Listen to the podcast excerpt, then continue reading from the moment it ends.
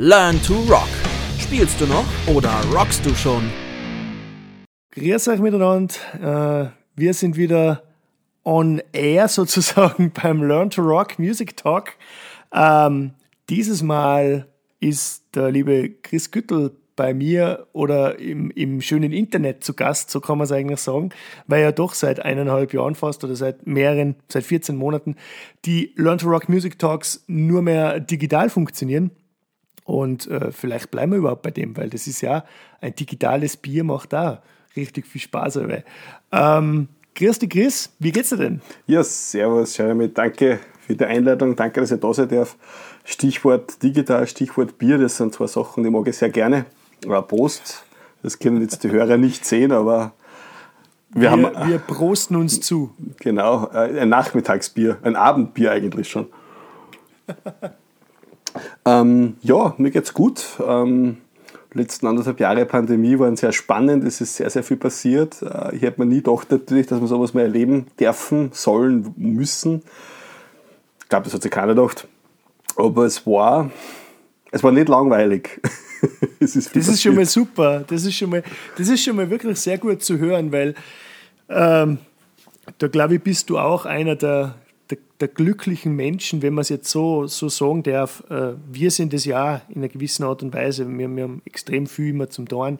Und äh, vielleicht äh, sind die Menschen, die in der Kunst- und Kulturwelt, äh, in der Medienwelt sind, äh, vielleicht da ein bisschen, sage ich mal, kreativer, was Neues angeht, damit man halt auch irgendwie am Ball bleibt. Aber es ist wunderbar zum Hören, dass du auch in den letzten Monaten äh, viel zum Tor gehabt hast. Und dass du sozusagen aktiv geblieben bist, oder? Was, was hat die so, was hat die so am, am Leben halt erhalten, so in dem Sinn?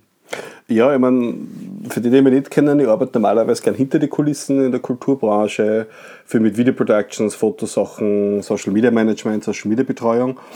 Ähm, und natürlich, so wie alle letztes Jahr im, im März, ich kann mich noch sehr gut erinnern, ich war unterwegs auf einer Produktion, äh, wo es dann auf einmal von einem Tag auf den anderen geheißen hat, aus, Cut, äh, Lockdown. Ich habe nicht gewusst, was das jetzt ist, habe mich nicht auskennt, bin einmal zu Hause gesessen und habe aber dann mitverfolgt, wie wir alle natürlich, dass einfach alles stört worden ist, oder? Und dass das dann, dass dann irgendwie, okay, fuck, jetzt, was passiert jetzt?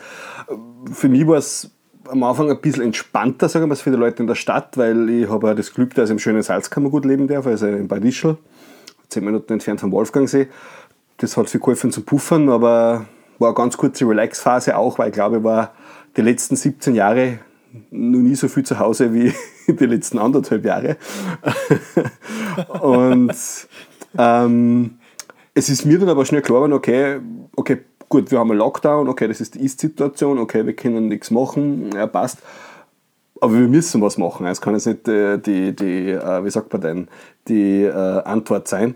Ich habe dann beschlossen, okay, wir müssen was machen und habe dann ein paar Projekte vom Zaun gebrochen, mit Musikern gearbeitet, ein paar Livestreams organisiert, so wie es alle gemacht haben. Wir haben in der Zeit auch eine Kochsendung aufgezogen mit einem befreundeten Koch von mir in der Gegend, wo man mit Musikern jetzt momentan kochen hält und hört, hast die Sendung, die sich recht große Beliebtheit erfreut. Da haben wir schon Herrn Zöllner so zu Gast gehabt. Äh, mit Volkshilfe haben wir gerade gedreht, Sky war gerade da. Da probieren wir da ein bisschen einen Approach zu setzen. Aber für mich war klar, okay, egal was ist, und gerade weil ich relativ stark bin, was Social Media betrifft, habe ich gewusst, gut, jetzt wird es Zeit, dass wir das Feld halt Feuer spüren. Und witzigerweise, das habe ich auch so spannend gefunden, Österreich hat international also ein bisschen den Ruf, was das betrifft, das ist ein bisschen so Steinzeit. Das hat mir also mein Freund für mich das Landen erklärt. So Digitalität in Österreich, das passt irgendwie auf keine Karten, böse gesagt. Ne? Und Corona hat das jetzt relativ schnell beschleunigt und das hast du richtig beobachten können. Und das habe ich gut gefunden, weil ich mir gedacht habe, okay, cool, es passiert was. Und, und, und abgehend von dem, egal wo ich hingeschaut habe, in jede Ecke, wo ich wen kennt habe, auch bei euch jetzt mit der School to Rock oder in Leute in Wien, in München, in Berlin, Hamburg, wo man halt Leute kennt, jeder hat was gemacht. Und ich habe es so geil gefunden, dass jeder einfach dieses unter Anführungszeichen neue Medium einfach aufgegriffen hat. Ne? Ja. Ja, ja definitiv. Also man, man hat auch gemerkt, eigentlich, wie so von Lockdown zu Lockdown, jetzt sind wir ja doch alle schon sehr Lockdown erfahren, wenn es um das geht, äh, wie auch die, der technische Standard, ob das jetzt für uns alle, die jetzt auf der anderen Seite sitzen, äh, die irgendwie Content kreieren oder, oder die irgendwie Streams machen.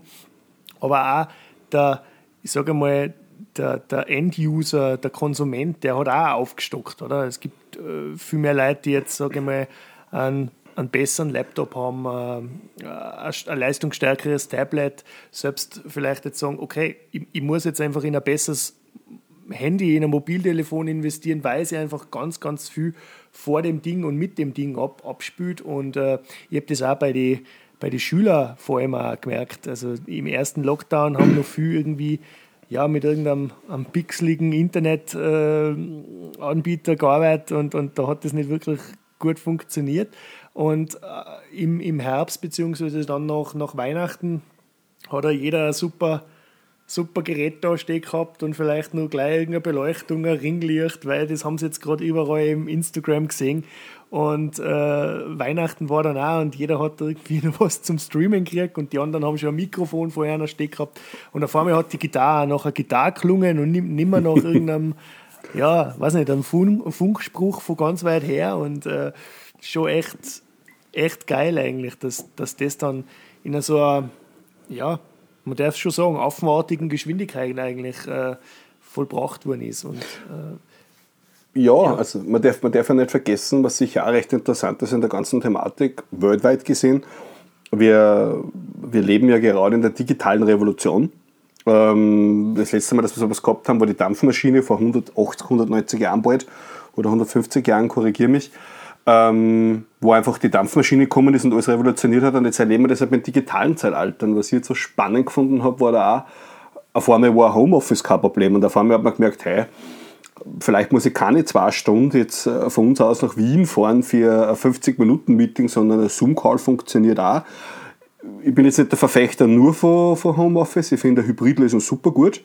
Ähm, aber das war, also für mich war schon diese Seite der Pandemie auch spannend, weil ich gesehen habe, viel mein Berufsfeld natürlich. Ich habe hab dann so viele Anfragen auf einmal gekriegt und jeder hat was braucht und wird das wissen.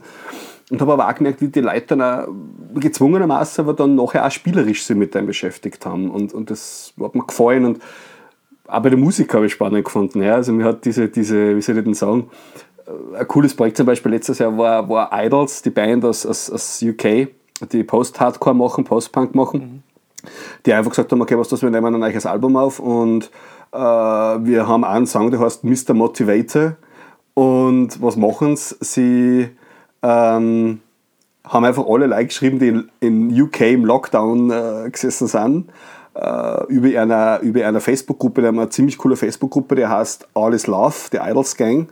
Die ist super cool, das ist für mich eine der erfolgreichsten Facebook-Gruppen generell im Musikbereich.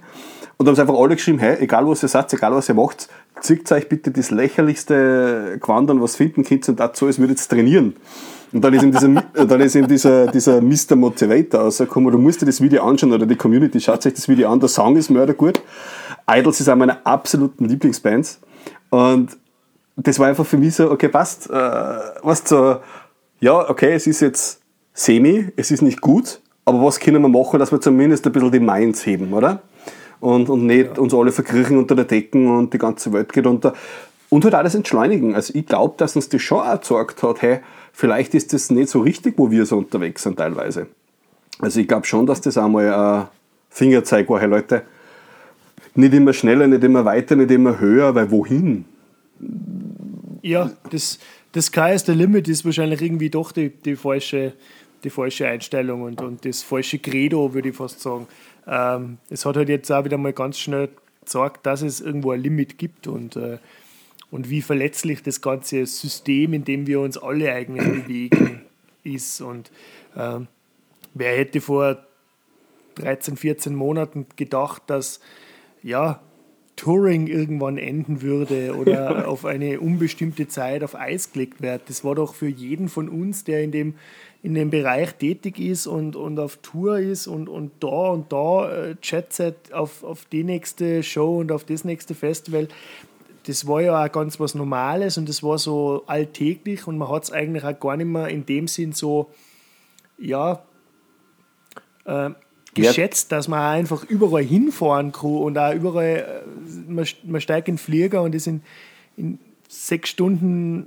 auf dort und dort und, und, und steigt aus dem Flieger aus, ähm, holt sie die Gear aus dem, aus dem Backline-Lager und, und, und, und spielt Shows. So jetzt ganz einfach runtergebrochen. Natürlich ist da viel, viel mehr äh, ja. Logistik dahinter, aber es ist ja eigentlich eine unglaubliche äh, Sache, dass das so lange so gut hat funktioniert und jetzt gibt es halt einmal, eine, ja, jetzt gibt's halt einmal so, eine, so eine Bremse, die aber uns alle jetzt nicht unbedingt ausbremsen sollte, oder? Und man, man sieht es eh, ganz, ganz viel nutzen die Zeit und kriegen auch, kriegen auch wirklich coole Sachen auf die Reihe. Also da äh, sind wir hier jetzt alle, glaube ich, nicht unbedingt die Ausnahme. Also, ja, das man, ist richtig.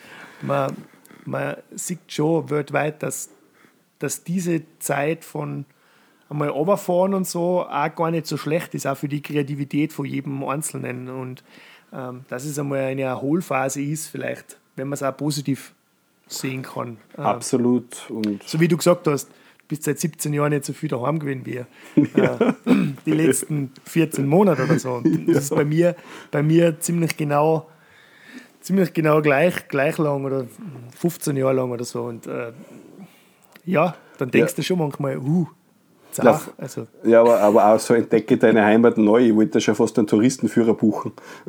weil, weil, ich, weil ich dachte, okay, jetzt bin ich wieder da, jetzt werde ich mich wieder ein bisschen zu Hause zu beschäftigen.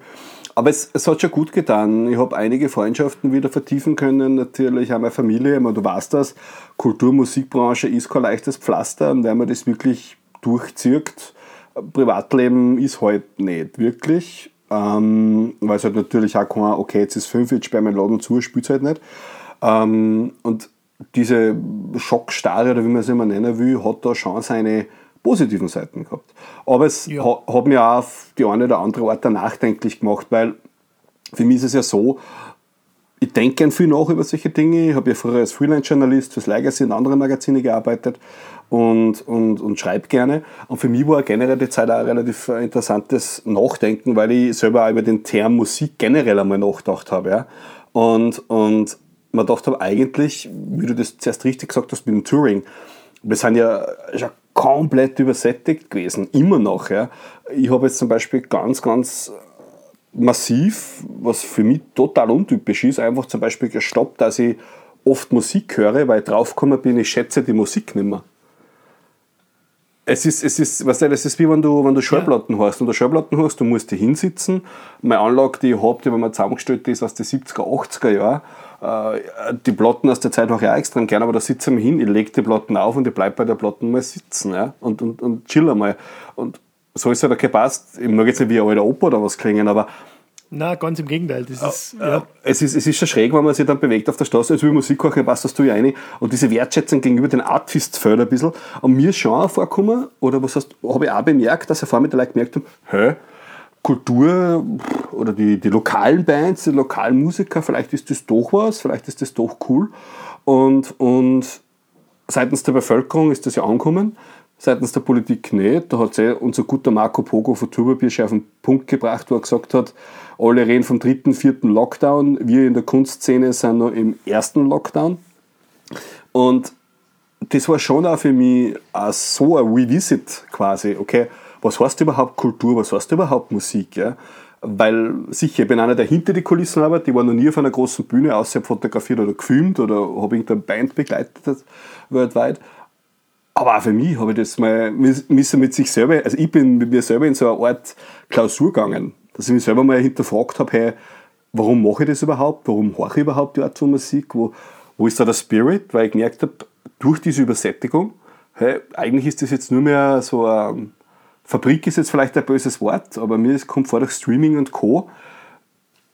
Da ist irgendwie was auf der Strecke geblieben und Corona hat uns das jetzt wieder ein bisschen aufgezeigt. Weil auf einmal war nur mehr Streaming möglich, visuell wie, wie, wie äh, Audio. Und auf einmal hat man like, na, Konzerte schon wieder mal super, oder nein, We Get Experience ja. Job und hin und her. Oder ja. so ein kleiner lokaler Gig war wieder mal geil, ja. ja. Und, und ich bin ja sowas immer gern gegangen, weil ich bin ein riesen Underground-Anhänger. Aber auch bei Leuten, wo ich ganz ehrlich gesagt, die schon, die schon seit Jahren auf keiner Show mehr gesehen habe, selbst die haben jetzt gesagt, hey, vielleicht sollte man doch wieder öfters auf Underground-Geschichten gehen. Weil das war für mich eine interessante Erkenntnis auch in der Zeit. Irgendwo. Das, das stimmt sicher, ja. Also da, da ist sicher auch ein bisschen was passiert bei einigen Menschen. Und Ähm, ja, ich bin ja auch totaler Vinyl-Fan. Äh, ich ertappe mich natürlich auch, dass ich ganz, ganz viel Musik oft beiläufig konsumiere. Wobei ich halt in erster Linie gern Musik konsumiere, wenn ich unterwegs bin. Also beim Reisen, um sozusagen meine eigene Welt zu erschaffen, weil man, keine Ahnung, im Zug oder im Bus oder irgendwo im Auto, im Van zum 400. Mal alles rundum und dumm so ein bisschen auf die Nerven geht und dann hast du halt die Kopfhörer drauf und alles ist gut. Ähm, aber ja, Vinyl auflegen, so wie du sagst, das ist schon so ein, ein es kommt einem Ritual gleich. Und das, das war eine, ganz eine lustige, äh, ja, ein, ein, Teil eines Podcasts, den ich vor einigen Wochen gemacht habe mit, mit Markus von den Blackout Problems. Ah, cool. Der hat auch genau das, das Gleiche auch gesagt. Er hört auch super gern Vinyl, einfach weil er sich da hinsetzen kann und die Schallplatten auflegt und Seite A und irgendwie, ja, du, du nimmst das anders wahr und vielleicht machst du nur irgendwie ein gutes Bier auf oder, oder ein Glas Wein oder, oder genießt deine Limonade, ganz egal, aber hast einfach eine gute Zeit, indem du aufmerksam Musik hörst und nicht zwingend mit dem Handy nebenbei Instagram Stories durch äh, switcht und ähm, wieder eigentlich abgelenkt bist. Also das, das ist schon, schon geil. Aber natürlich hat Streaming und Co. auch extrem viele Anreize, oder? Weil du kannst Absolut. Neues entdecken, du kannst neue Bands entdecken, du kannst Artists entdecken, die du vielleicht vorher gar nicht hättest entdecken können, weil es entweder gar keine Möglichkeit gehabt, gehabt hätten, die, die Musik zu vertreiben oder äh, die Musik auch nicht nach Europa gekommen ist oder was auch immer. Also das ist schon wirklich eine großartige Sache. Da kann ich da einen, einen, einen Tipp geben. Ich lese gerade momentan ein interessantes Buch, das heißt, das heißt How Music Works beim mhm. David Bryan. Das ist äh, der Kopf hinter die Talking Heads, ganz eine ehrwürdigen Rockband aus den 70er, die es immer noch gibt, glaube ich. Und der hat ein Buch geschrieben, wie er Musik versteht. Und das fängt wirklich an, okay, das ist ein voll spannendes Buch, es ist extrem komplex zum Lesen. Da geht es wirklich von, wo kommt Musik her, warum, auch solche, solche Kleinigkeiten zum Beispiel, warum passt die afrikanische Musik so perfekt nach Afrika, weil es einfach für das Environment gemacht ist, weil die Leute dort aus den zur Verfügung stehenden Mitteln ihre Instrumente gemacht haben. Deswegen klingt es so authentisch, nativ.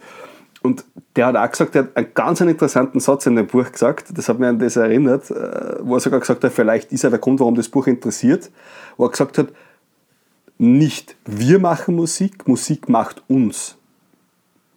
Und wenn ich da so ein bisschen an meine eigene Story denke, weil ich komme aus einem sehr behüteten Elternhaus und ich hätte, glaube ich, sicher keinen Grund gehabt, dass ich in die Punk-Hardcore-Szene einsteige, weil jetzt, um Gottes Willen, ich bin kein Straßenkind oder so, das gibt es in Österreich, glaube ich, auch nicht. Oder vielleicht in Wien. Ähm, aber eben, mich hat die Musik geprägt, gemacht, ja, für das, was ich jetzt mache. Und das war für mich auch in der Zeit so ein Revisit, so hey, wo ich vor allem wieder die alten Platten ausgekramt habe. Ich bin jetzt 33, ja. Aber ich bin ein riesiger Fan von 70er Sound, von frühen 80er Sound.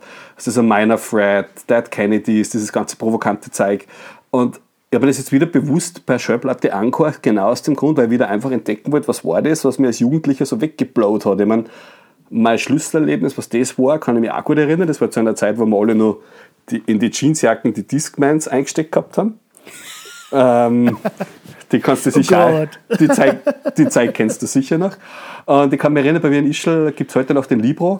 Und ich habe da angefangen, mich mit der Musik zu beschäftigen. Da war ich so 13, 14 oder 15 um und um. Und habe da meine ersten Gehschritte gemacht und habe immer von dieser komischen Bandnamen Motorhead gehört. Und ich habe damals nicht gewusst, wie man das richtig ausspricht, weil man dachte, warum schreibt man Motor Ö? Hä? Und durch das, dass ich grundsätzlich relativ immer recht Einzelgänger war, habe ich immer recht äh, ziemlicher Nerd, wie man heute sagen würde, war mit allem beschäftigt und gleich von einem Ticket habe gedacht, aha, das heißt Speedsüchtiger, Geschwindigkeitssüchtiger, passt. Und zu der Zeit ist gerade die Heimat rausgekommen von Motorhead und da ist, das, das ist der Intro-Song Walker Crooked Mile. Mhm. Und deinen Song haben wir damals, ich bin damals zum Libro gegangen, haben wir diese CD gekauft, das ist das schwarze Cover mit dem goldenen Motorhead-Emblem um, äh, Hammered und habe mir den Song angehört.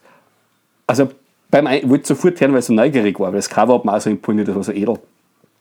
Und habe die CD eingelegt, habe das gehört und der Song hat mich einfach weggeblasen. Obwohl ich gegangen bin. Ja.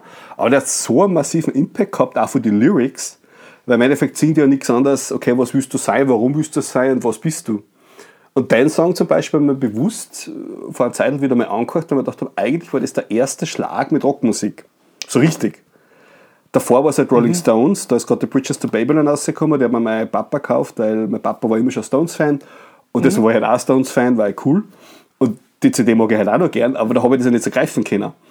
Und mit Motorhead war das erste Mal, dass ich wirklich was greifen habe können. Und da habe ich die Pandemie auch wieder hingebracht. Ich habe mich irgendwie auf einmal selber, selber wieder besucht quasi. Wo komme ich eigentlich her? Und habe genau auf einmal diese Platten ausgesucht aus dem Regal und habe mir die alle wieder angehört, weil ich wissen wollte, was hat mir da eigentlich so gedriven damals. Und das Schöne ist, es hat sich nicht geändert. Die Platten sind immer noch geil. Und ich denke mir immer noch, hey, im Walker Crooked Mile kann jeden empfehlen von Motorhead, das ist immer noch, also für mich, für die Lyrics, bei der Lemmy war sowieso ein Lyric Master, aber ja, war er, ja. das ist schon ein sehr, sehr starker Ansatz, der Song. Mhm. Weil im Endeffekt ja. sagt er, okay, wenn du was willst oder wenn du was von anderen willst, der Walker Crooked Mile. Das musst du mal nachdenken. Das ist stark.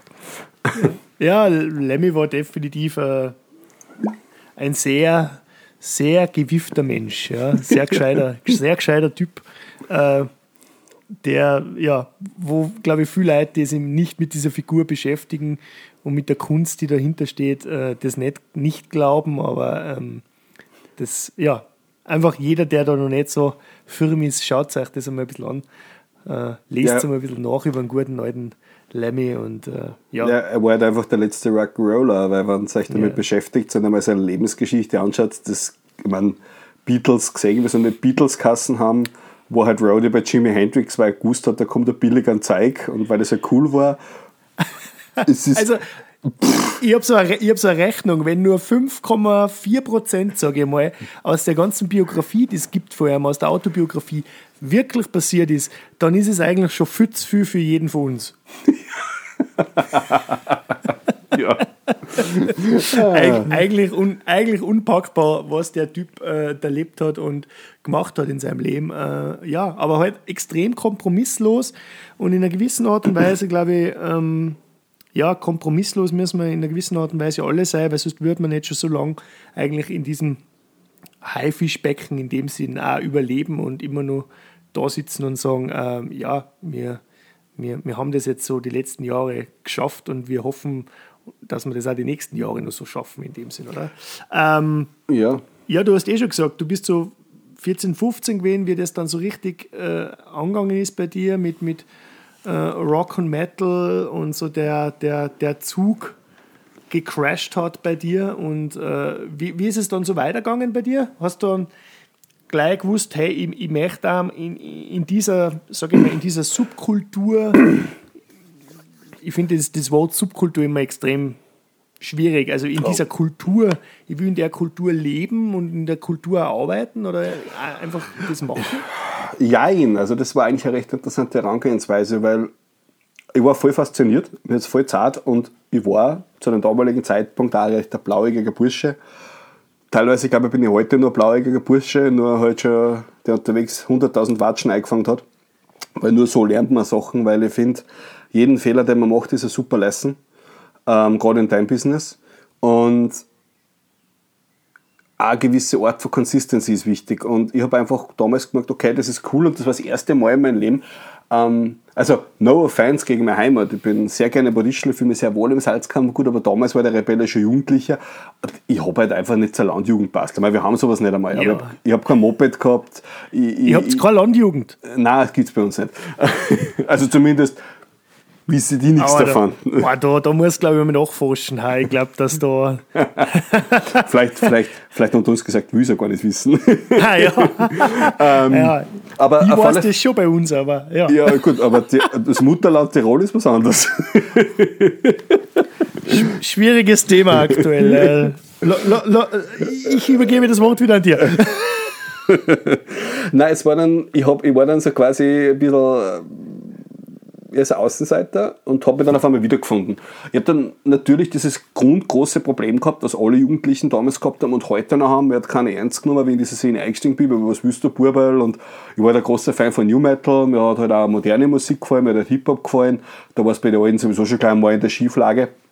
Mhm. Aber das war auch die Zeit, wo Metalcore aufgekommen ist und wo, glaube ich, generell so eine, so eine Generation von so Leuten wie uns, die herkommen ist, die gesagt haben, hey, was das, das ist eh nicht mit diesen Rollenbilder, Aber ganz ehrlich, das kann es jetzt auch nicht sein.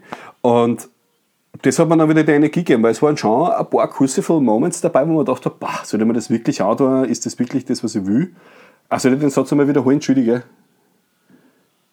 Da Nein, war ist jetzt, okay. Ähm, da war wirklich so, will mir das auch oder will ich das machen und das ist so unbewusst passiert, weil ich habe dann auf einmal so einen Hub gefunden, mir hat nichts interessiert. Ich habe Skateboarden da, ich war eigentlich so ein typischer Schnösel, Vorzeige, Vorstadt-Punk irgendwie. Ich meine, ich bin aus keiner reichen Familie, aber mir ist nichts abgegangen. Also Ja, Punk in ja. dem Sinne geht sich halt nicht aus. Aber ich habe irgendwie in meinem Mindset ein bisschen diese Punk-Attitüde und diese Hardcore-Attitüde dann reingekriegt. Und es war das erste Mal, dass ich einen Anschluss gehabt habe. Und dann war das so, okay, ich habe das immer gemacht, aber ich mir irgendwann gedacht, ja, eigentlich cool, ich habe dann Leute kennengelernt, Schlacht durch Wales. Bei uns in der Gegend ganz, ganz wichtig, das Kino eben sehr maß, maßhaltig, Äh, äh, wie sagt man, nachhaltig geprägt in meiner Arbeit. Ähm, Salzburgs Rockhaus natürlich, der Wolfgang Descher, super Typ. Ah, alles was gibt. Aber das war dann halt so, okay, ich mache das halt und habe halt dann angefangen zum Berichte schreiben. Ich habe dann einmal ein paar Leute in Wien kennengelernt, hat es damals das Death Metal AT Forum gegeben. Da habe ich meine ersten Gehschritte gemacht und dann eine kleine Revis und Artikel geschrieben habe. Grottenschlecht, ja, also wirklich grottenschlecht. Habe dann ein bisschen aus der Black Metal AT gemacht, habe dann als Roadie gearbeitet. Aber das ist mir mehr darum gegangen, ich wollte einfach da dabei sein mir, mir, hat dieses, mir hat dieser Gedanke so gefallen, so hey, cool, das ist vielleicht, ich habe kein Universitätsstudium, ich habe keine Matura, äh, mir hat einfach nichts interessiert, ich habe eine Lehre zum Verkäufer gemacht, damit ich irgendwas gemacht habe und habe dann erst nachher auf Marketing und, und das, wo wir nachher vielleicht mal kurz drüber reden werden, umgesattelt und habe dann nebenbei immer mit Musik und Kultur gearbeitet. Das Interessante ist, erst vor ein paar Jahren ist das so richtig zum Hauptjob geworden, weil davor habe ich es immer nebenbei gemacht, habe es aber so intensiv gemacht, dass meine normalen Jobs nie funktioniert haben. Ich habe immer Troubles gehabt. Und irgendwann ich mal, bin ich mal selber mit mir in eine Rezession gegangen und habe gedacht, okay, was ist das? Und ein sehr, sehr guter Freund hat dann mal zu mir gesagt, in Wien sagt er, nach einer sehr, sehr langen Nacht im Arena-Beisel, äh, und die besagte Person hat ungefähr so langen Bart wie du, nur schwarz, mehr verrate ich nicht. Und der hat dann zu mir gesagt, sagt, Alter, im wunderschönsten Favoriten Wienerisch, äh, so auf die Art, Alter, wenn du immer so doppelgleisig fährst, da wird nie was scheiß endlich auf dieses normale Jobleben und macht dein Ding, das wird schon funktionieren, gelinde gesagt. Ja. Und das habe ich dann halt auch gemacht und, und dann ist halt der Steuer ins Rollen gekommen im, im, im Sinne, es ist nicht leicht gewesen, es ist natürlich gerade ein Österreicher Land, was sich immer sehr schmückt äh, mit seiner Kultur und das gerne in die Auslage stellt, aber sobald es Alternativkultur und Underground-Kultur ist, auf einmal ist keiner mehr da.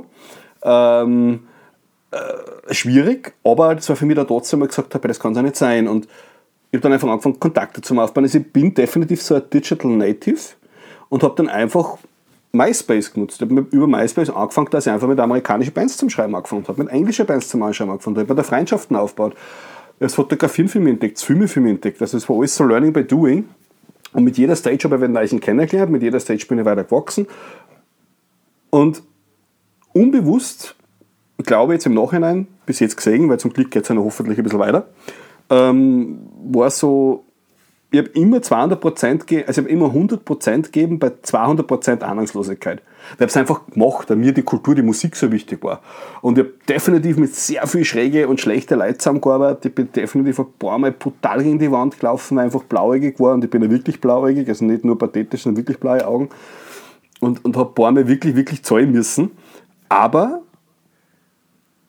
nach jeder Watschen bin ich wieder auf und gesagt, hey, das kannst du jetzt sein, ich mache jetzt einfach weiter. Und ich habe einfach, diesen, ich habe einfach diese Hardcore-Attitüde gepflegt. So dieses, okay, es ist vielleicht jetzt äh, semi, aber das hört mir jetzt nicht auf, dass ich weitermache.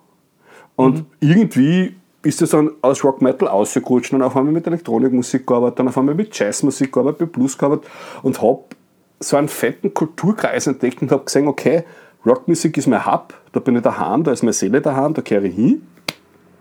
Aber da gibt es was anderes auch.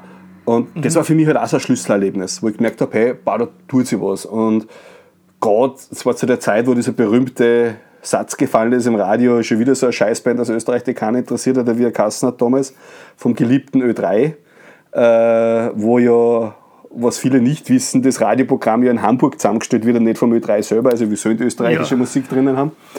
Ähm, aber das war die Zeit, wo ich dann gemerkt habe, da geht mehr. Und ich bin einfach dran geblieben und habe dann irgendwann aufgehört, dass ich schreibe, habe mich mehr verlagert in Richtung Fotografie, Video, Management, Social Media ist immer mehr eine Frage geworden, es sind immer mehr Leute mit Social Media Sachen Themen gekommen. und habe dann gemerkt, aha, da ist was, da kann ich andocken, da kann ich was machen. Ähm, weil, was ich gemerkt habe, auf die Bühne werde ich es vielleicht nie schaffen, vielleicht eventuell als Speaker, weil ich gerne rede, wenn der Tag lang ist, wie man gerade merkt. Aber ähm, was ich gemerkt habe, hinter den Kulissen, da fühle ich mich voll wohl und ich kann alles da, dass ich Leute supporte, egal ob es um Management geht, egal ob es um, um was dem ist, nichts schaut. Wenn es heißt, hey, da haben wir Bühne bauen, wir Bühne ab, ist mir scheißegal. Ähm, auch solche Sachen, Kaltenbach Open Air zum Beispiel, habe ich auch voll viel gelernt. Da war ich die ersten Jahre dabei, von 2005 bis 2010. Ja. Mhm. Äh, habe ich auch Backstage Management gelernt, von der Pike auf und lauter so Sachen. Und, und, und ich habe halt einfach eins gelernt, Künstler sind super und gut, aber der Großteil der Künstler ist eine Katastrophen wenn es darum geht, sich um das ganze Management und das ganze rundherum zu kümmern. Und da habe ich gedacht, um Gottes Willen, das gibt es ja nicht. Und habe dann einfach die einfachsten Sachen für die Leute gemacht und die waren mir da dankbar. Es war jetzt, keine Ahnung, yeah. der Jurikum-Professor äh, von der JKU Linz oder so, weil, weil, weil das war jetzt also bahnbrechend. Ich habe gedacht, okay, einmal werden angerufen und gesagt, hey, können wir bitte das so machen. Also, und da habe ich gedacht, gut, wenn ich so Künstler oder so Kunst supporten kann, der mir einfach ein bisschen manage, ein bisschen Support für die macht why not? Ja? Und dann ist das halt immer mehr geworden natürlich über die Zeit. Ja, ja, ja. ja das, das ist ja eigentlich auch total schön zum Hören, oder? Dass du grundsätzlich im, äh, ja, im, im, im Themengebiet schon massive Variation drin hast und vielleicht ist es ja das Coole, dass man jetzt weiß, das ist noch nicht gewesen. Das, es ist immer nur eine Reise voran und man weiß nicht, wo man in zehn Jahren steht. Aber wenn man vielleicht einen Wunsch hat an die Zukunft und das auch so sieht, was sozusagen in den letzten Jahren bei dir passiert ist, dann weiß man, dass Fixpunkt diese, diese Art von Kultur ist und wie gesagt, dass die Musik und, und ob das jetzt Rock, Metal, ähm, irgendein Underground oder Hardcore, äh, Punk, äh, dass das einfach so dein, dein Steckenpferd ist und so dein, dein, dein, dein, dein Homebase und um die wird sie immer irgendwas aufbauen. Genau. Das ist ja das, das ist ja auch das Schöne an dem Ganzen das ist auch das,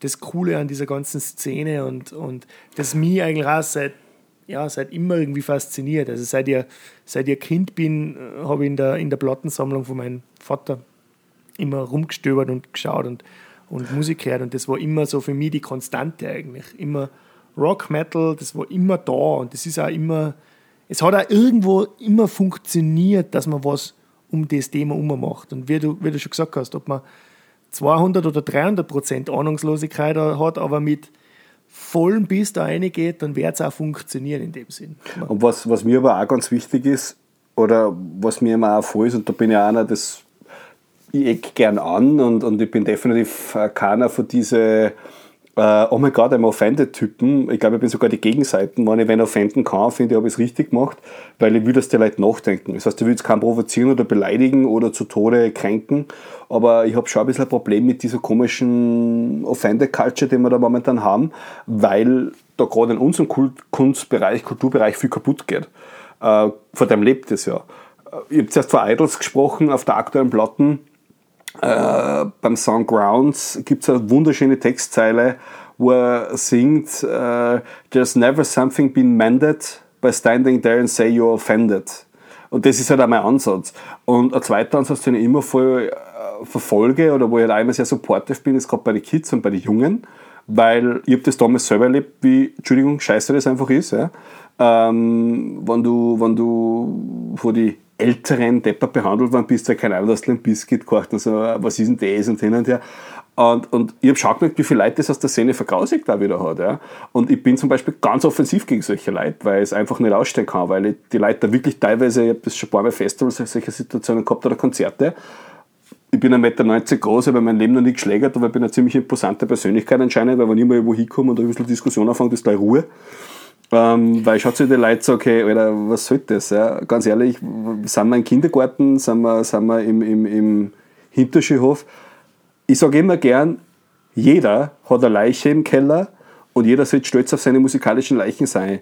Und für mich zum Beispiel, und das ist jetzt was, hat, es so mit Tirol zu tun, das droppe ich gern, weil es mir einfach egal ist, aber ich komme aus einer Volksmusik geprägten Region und mein Vater war ein riesengroßer Zillertaler Schützenjäger-Fan. Ja?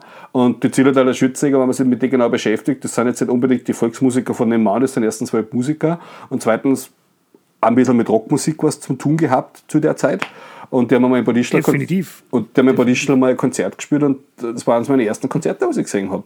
Und ich war einfach so begeistert, weil es war eine ganze Band auf der Bühne mit Gitarre, mit Bass, mit Schlagzeug live gespielt. Der Sänger, wo mir der Name leider gerade nicht einfällt, ist so eine charismatische Figur, immer noch, aber wenn jetzt in Kanada lebt.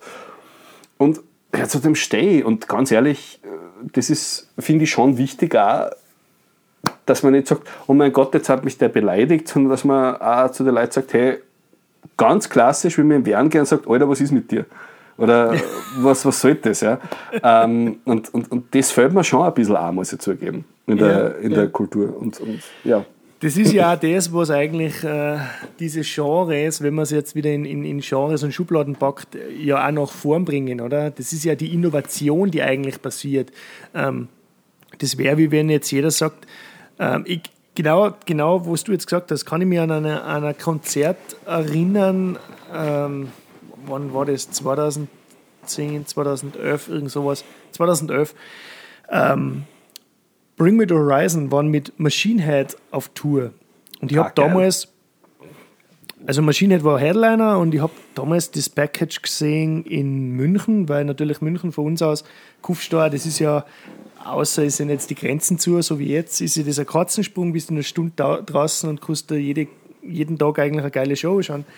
Ähm, und da hat halt irgendwie Bring Me the Horizon gespielt mit einem unglaublich charismatischen Alle Sykes und nach zwei Songs sind einfach nur die Bierbecher geflogen, weil die Fans das einfach, also die, die, die Machine Head Fans das einfach scheiße gefunden haben. Und wenn du aber jetzt, man natürlich, Bring the Horizon damals und Bring the Horizon heute, da kann man auch wieder streiten, aber sie haben das Album, das danach gekommen ist, ist das größte Album gewesen, was sie jemals gemacht haben und sicher in dem Genre eines der bahnbrechendsten Alben gewesen, das, das jemals auf den Markt gekommen ist. Und äh, irgendwelche Voice Slices macht halt jeder und äh, 2013 oder 2014 hat das halt einfach nur Bring Me the Horizon in dem Sinn gemacht, in der Hard Heavy Szene. Aber da, da sind die Bierbecher geflogen und sonst noch was, als äh, dass die Band, glaube ich, das Set äh, nur unter schwersten Mühen sozusagen fertig gespielt haben. Ich habe echt gedacht, was, was ist denn da los? Und äh, das, das muss ja eigentlich nicht sein, weil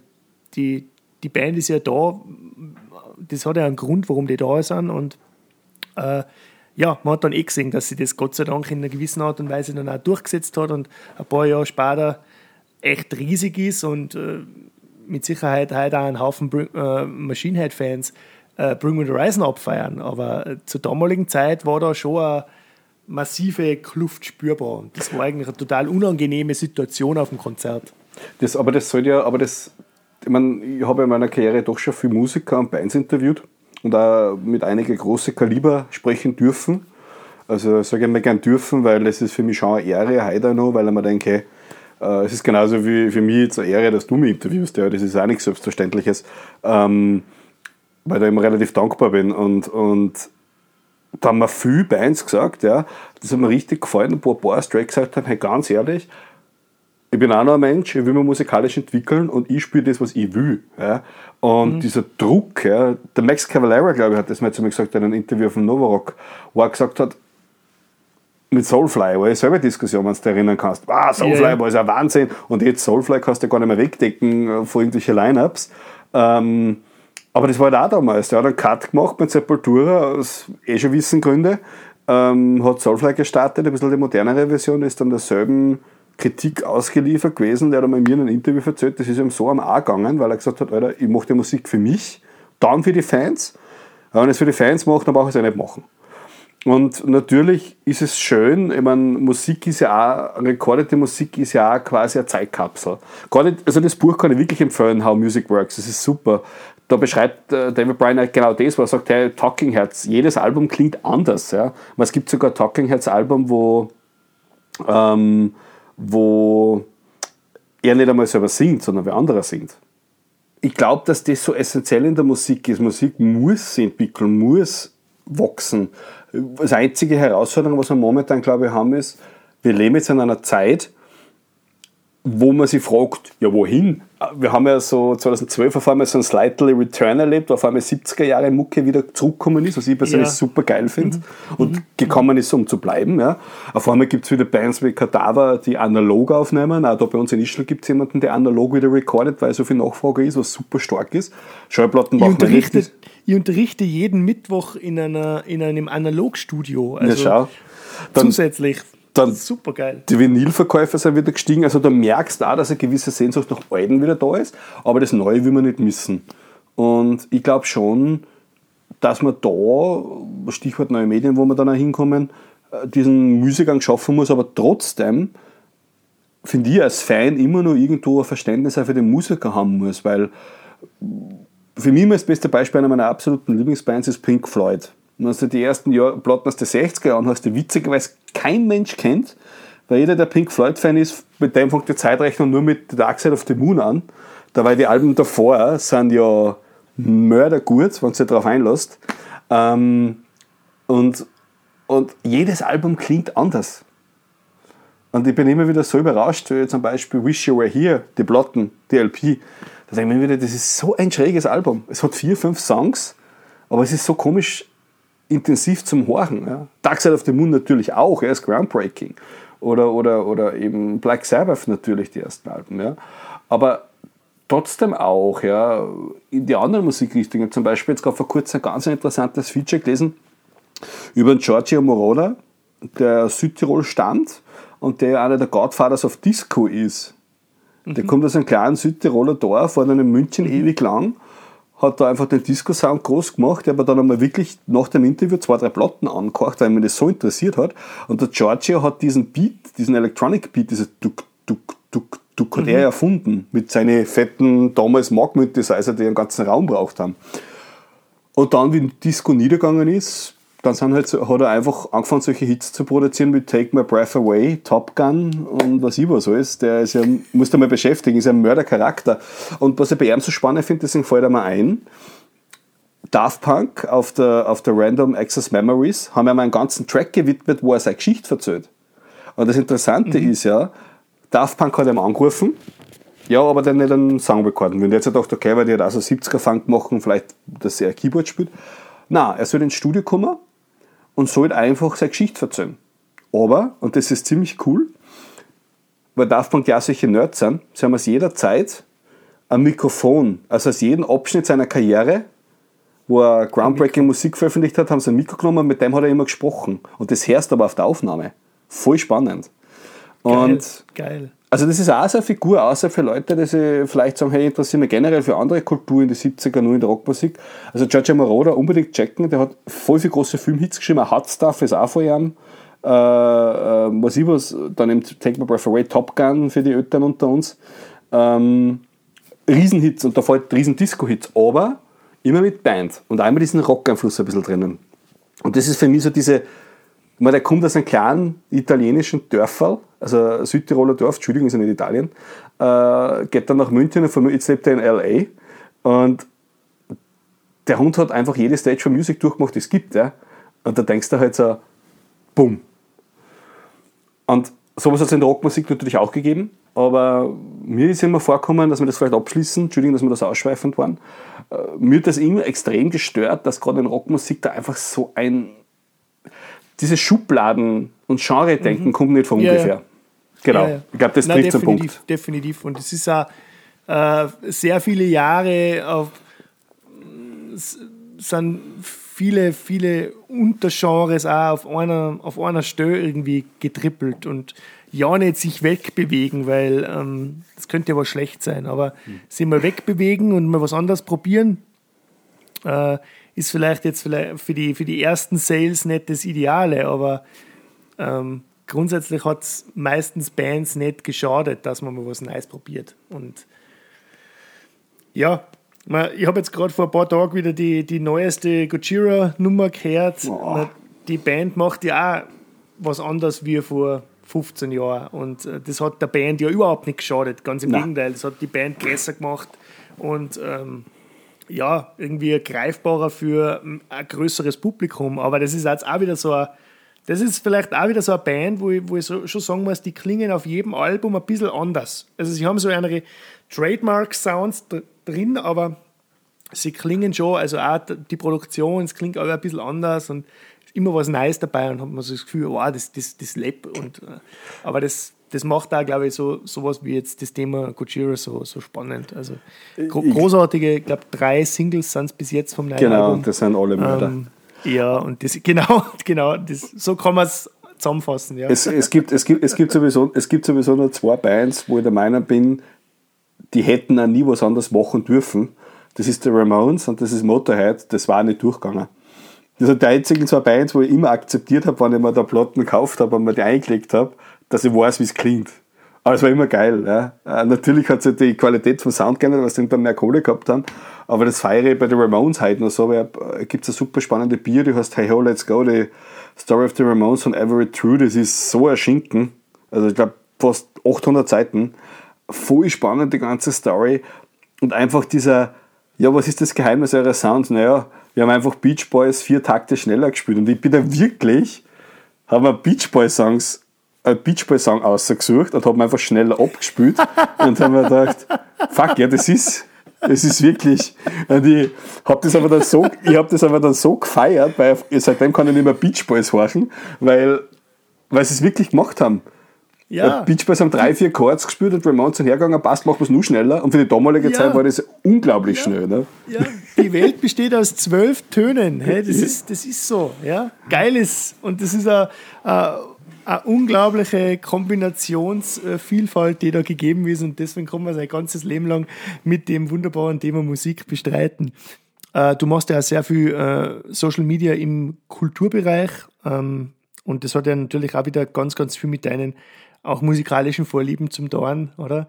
Äh, oder, weiß nicht, betreust du aktuell irgendwie äh, Schlager oder sowas? Nein. Nein, also ich habe aktuell witzigerweise keine Bands für die Arbeit, da mache ich momentan wenig, aber ich betreue momentan das Festival der Regionen als Kommunikationsleiter. Das ist ähm, ein oberösterreichisches Kulturfestival, was seit 15, also seit 30 Jahren existiert mit internationaler Reputation, das alle zwei Jahre woanders stattfindet. Das ist auch immer eine super Challenge, wenn du immer wieder alles neu aufbauen musst. Und heuer bin halt ich dabei in der Kommunikation, ganz frisch. Ähm, und das ist halt auch eine Herausforderung im Social Media Bereich, weil da geht es um Musik, da geht es um bildende Kunst, da geht es um Tanz, da geht es um darstellende Kunst. Ja, das ist für mich halt auch so ein Boom. Äh, hunderttausend Aspekte.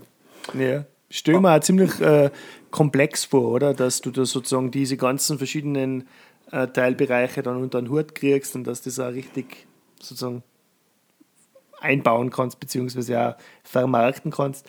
Ähm, wie bist du in den Social Media Bereich gekommen? Einfach dann auch wieder ein bisschen mehr durch Zufall oder dass du sagst, hey, ich, ich will wirklich jetzt mal in den Bereich eingehen und will versuchen, da ein bisschen was Neues zu schaffen? Es oder war es so ein Mix aus beiden? Ja, schon. Also durch das, dass ich quasi sehr oft viel mit mir alleine bin, weil ich gern reisen tue und zwar schon viele Bekannte und wenig Freunde habe, ähm, war Social Media für mich immer so ein Tool zu Kontakt halt. Ich bin ein sehr, sehr proaktiver Mensch. Ich habe gern Kontakt mit Leuten. Wie schon erwähnt, ich rede gern viel. Und Social Media ist ein super geiles Tool zum Austauschen. Und ich habe relativ früh, wie gesagt, mein erster Social Media Channel war U-Boot, falls sich an das noch wer erinnern kann.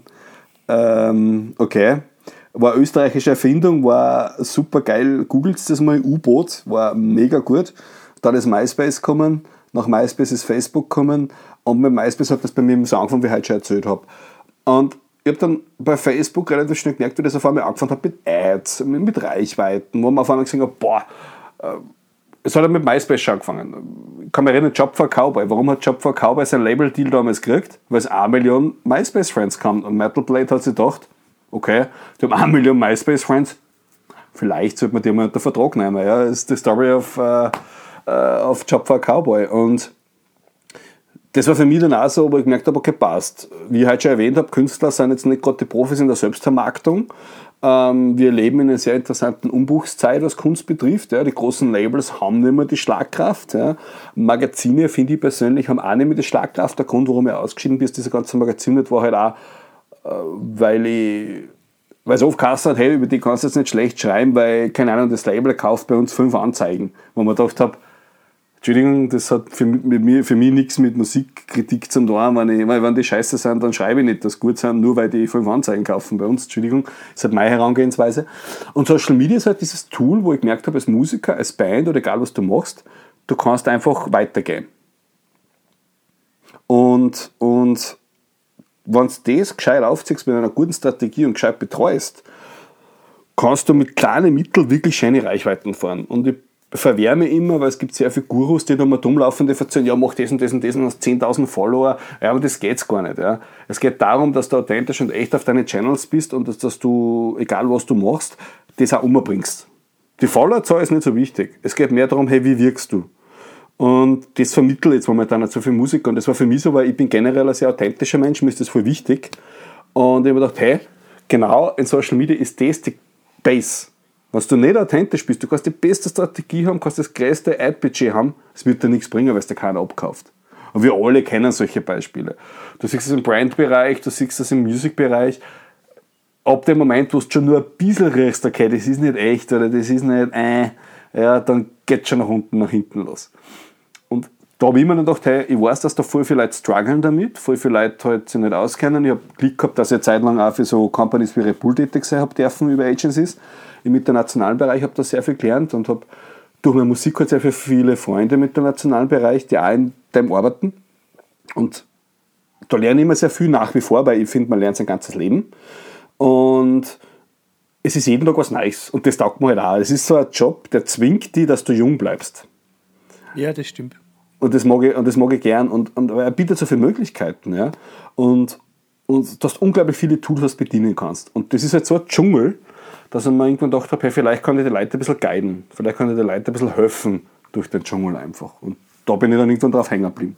Ja. Und da guidest du mich jetzt schon wieder zu unserem nächsten und letzten Themenpunkt. Äh, du machst ja auch für uns Learn to Rock, ähm, beziehungsweise für unseren Verein Soundakademie, den wir vor äh, eineinhalb Jahren gegründet haben, wo wir eben diese ganzen ähm, Workshops, Webinare jetzt natürlich äh, vermehrt, diese ganze, würde ich mal sagen, Bildungsangebot im kulturellen Bereich äh, drüber laufen lassen.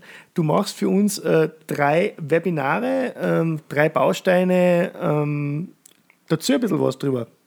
Ja, wir haben, weil wir haben ja gesprochen und hast du gesagt, es ist vielleicht cool, wenn wir mal sowas machen könnten über die School to Rock und ich gesagt, ja, da bin ich sofort dabei, weil ich finde das Projekt ziemlich cool. Ich finde die Idee super, ein bisschen andere Wege, um Musik zu lernen und das ganze Surrounding.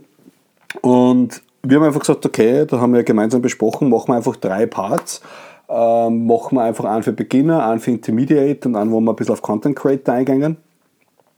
Und die Idee ist halt einfach, dass wir in diese Workshops oder dass mich die, die Teilnehmer dann rüberbringen, okay, was kann ich mit einfachen Mitteln wie machen, ähm, dass ich langfristigen Erfolg habe. Ich muss immer ganz sagen, bei mir ist ganz wichtig an meinen Workshops und alles, was ich predige in dem Bereich, ich sage die Leute immer, alles, was ihr jetzt macht, hat einen langfristigen Erfolg, keinen kurzfristigen. Es gibt ein paar Tracks, die du drehen kannst, was du kurzfristig Erfolg hast, aber grundsätzlich ist es viel wichtiger, langfristig zu denken. Und da gibt es halt voll viele Ansatzpunkte. Auch wichtig, egal ob Beginner oder Intermediate zum Beispiel, ähm, ich erzähle jetzt nicht, wie Facebook und Co. funktioniert. Erstens kann ich es nicht, weil keiner kennt den Algorithmus. Zweitens hat jeder Social Media Profil.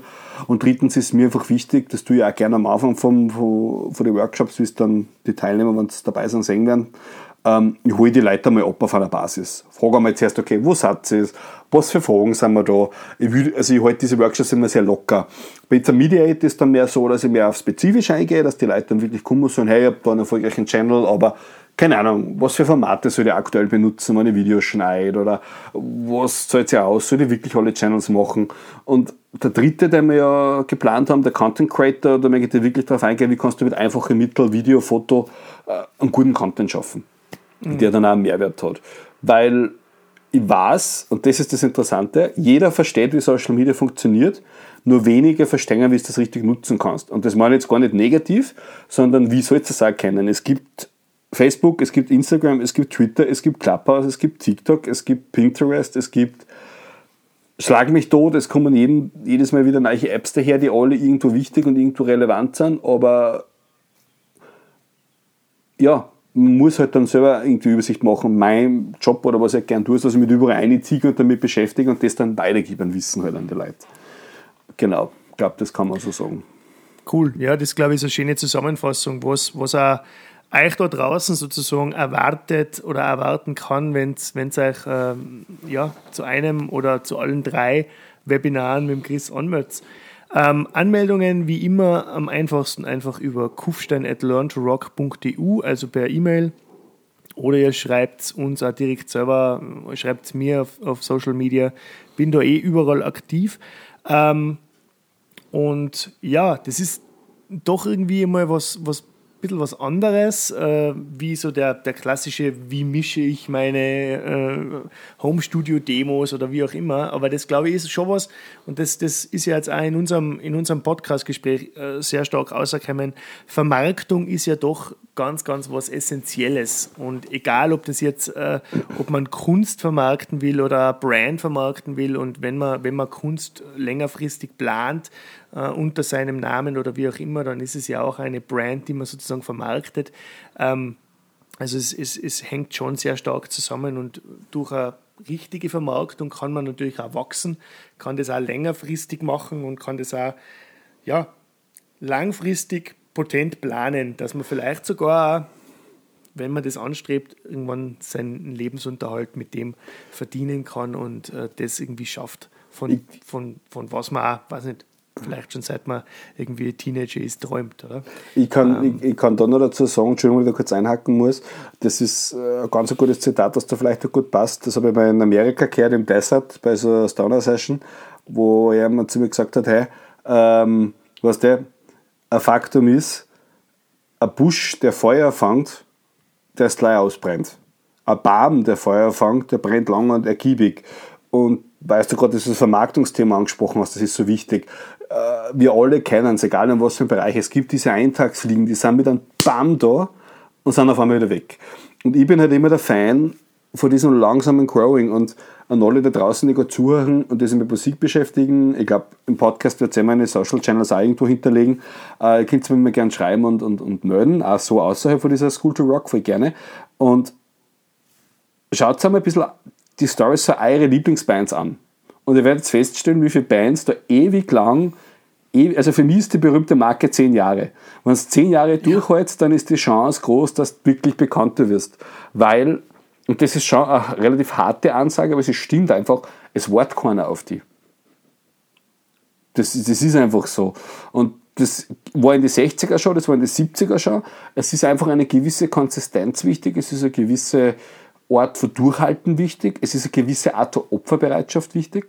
Und Social Media, das was ich euch anbieten kann, ist ein Tool, euch sagen kann, okay, wie kann man da konsistent arbeiten, aber ohne, dass es das Leben auffrisst, weil es gibt natürlich ein echtes Leben auch, weil glauben zwar voll viele Leute bei mir vielleicht nicht, aber ich habe zum Beispiel prinzipiell, mein Handy ist ab 9 Uhr, 10 Uhr spätestens auf Silent und ich habe alle Notifications ausgeschaltet bei meinem Telefon, weil ich sonst den Bock ähm, weil Social Media ist nicht alles, aber es ist ein wichtiges Tool.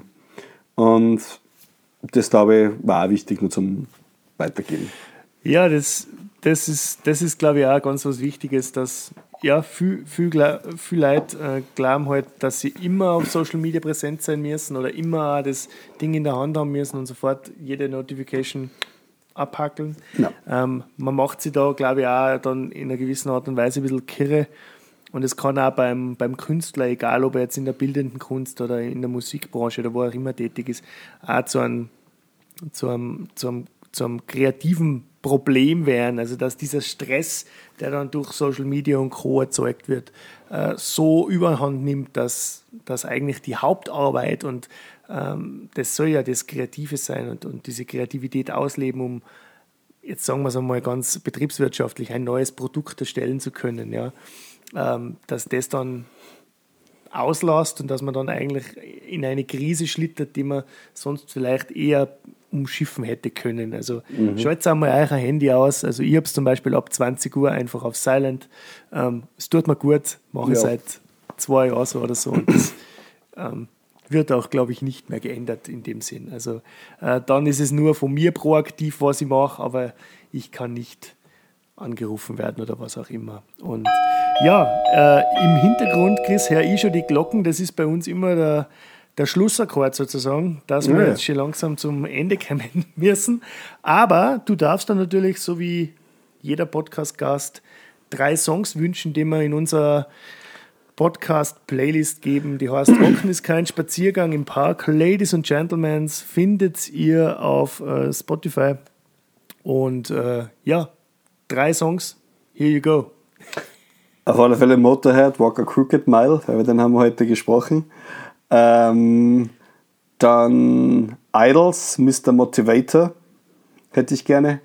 Und als drittes, ähm, ja, Beach Boys, Surfing USA, damit ihr dieses Ramones-Feeling einmal selber nachprobieren könnt. ich würde das ziemlich feiern, wenn das da drinnen ist. Vielleicht kann man. Und dann, dann könnt ihr es einfach auf YouTube auch nochmal aufmachen, weil da gibt es ja unten den fetten Button, wo man schneller 1,25, gell, das müsst ihr einstellen und dann habt ihr gleich das Ramones-Feeling drauf von den Macht Beach Boys. es, Also, mach, macht's es, wirklich, es ist wirklich so. vielen, vielen Dank, Chris Güttel, für deine Zeit äh, beim Learn to Rock Music Talk dabei zu sein. Ähm, ich freue mich extrem auf die drei äh, Webinare. Im Jahr. Äh, da wäre natürlich jetzt noch gut, wenn wir euch sagen, wann diese Webinare äh, stattfinden. Und äh, ich schaue gleich mal in mein äh, Wunderwutzi-Handy rein und das wäre der Mittwoch, 12.05., das wäre die Social Media für Beginner. Äh, Mittwoch, 26.05., das ist der Intermediate-Kurs und äh, Content Creator findet am Mittwoch, 9.06. statt, also ab 12.05. zweiwöchig, alle zwei Wochen ein Webinar mit Chris. Meldet euch an über kufstein.launchrock.eu oder schreibt uns direkt. Und ja, seid dabei. Wäre eine Ich richtig geile Sache. Ich freue mich. Bis dann.